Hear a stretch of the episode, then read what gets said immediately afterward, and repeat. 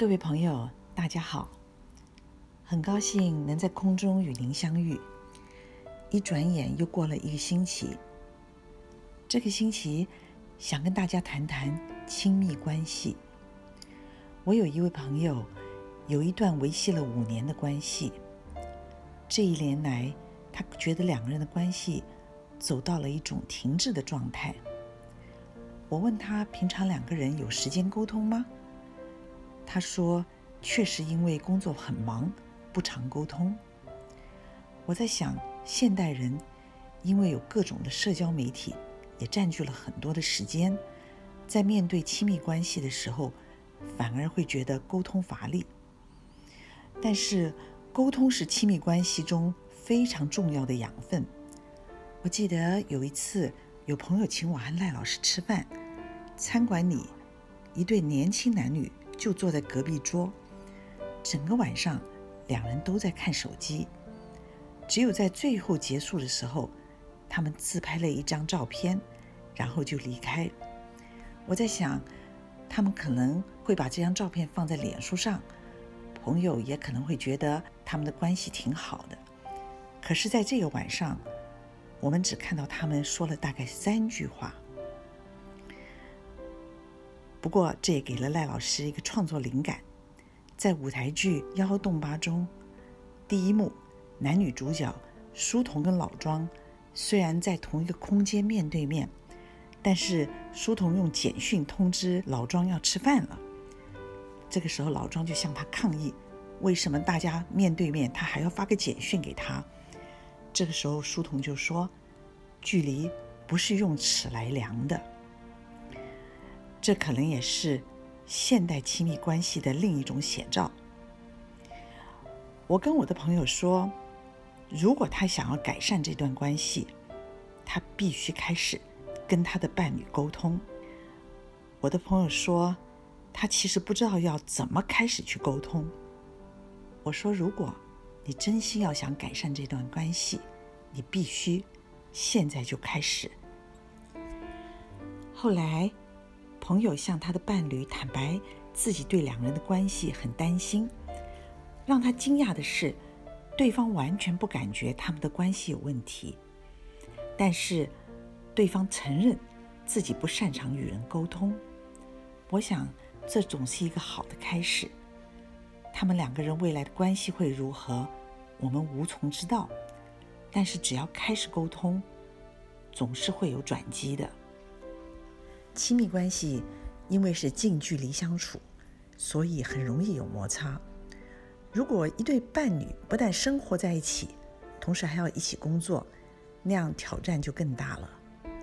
有一位朋友，她跟同居的男友一起创业打拼，刚开始都觉得没有问题，但是经过七年之后，女方发觉两人的关系更像是工作伙伴，而不是情侣。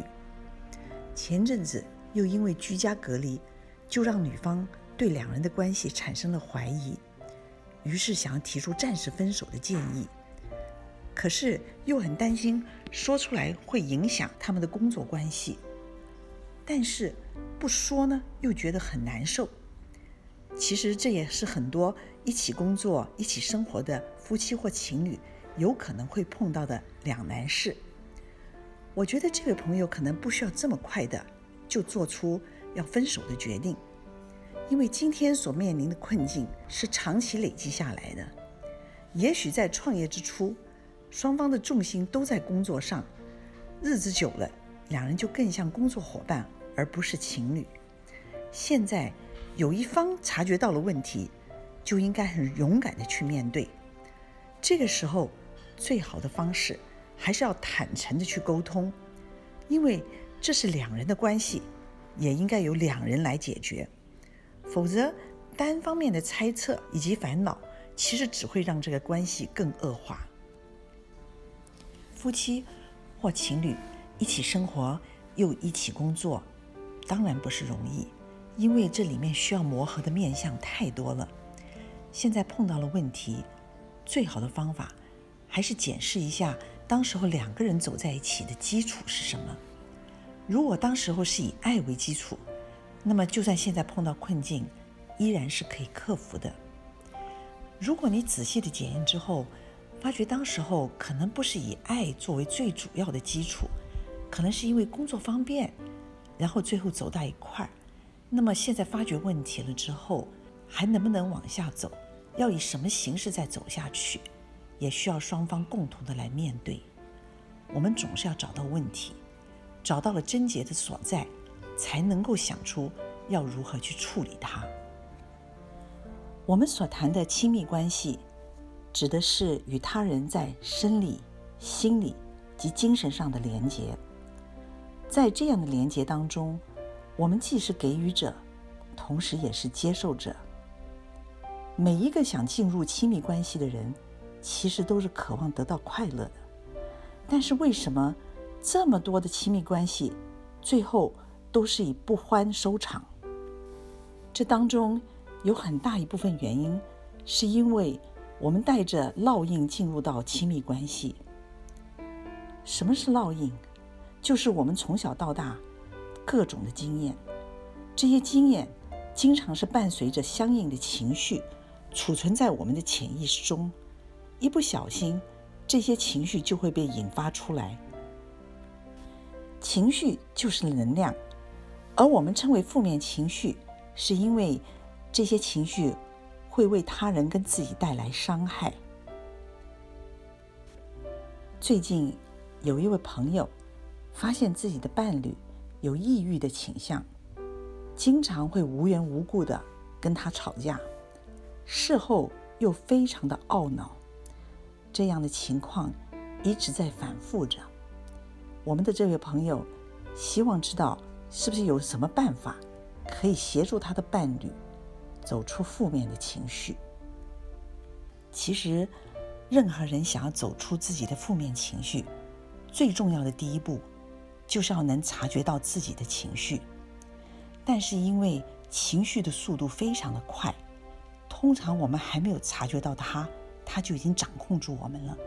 然后，在情绪的风暴里面，我们伤害了自己，也伤害了他人。察觉力。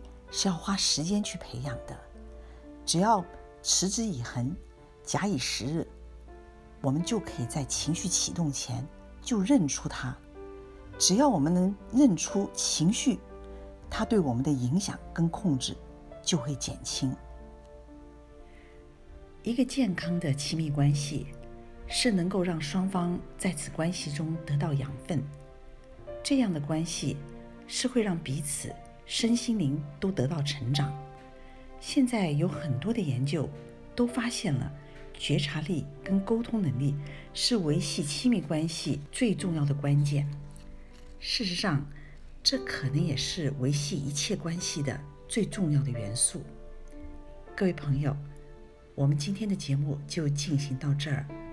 在此，祝福您身体健康，心情愉快，一切如意。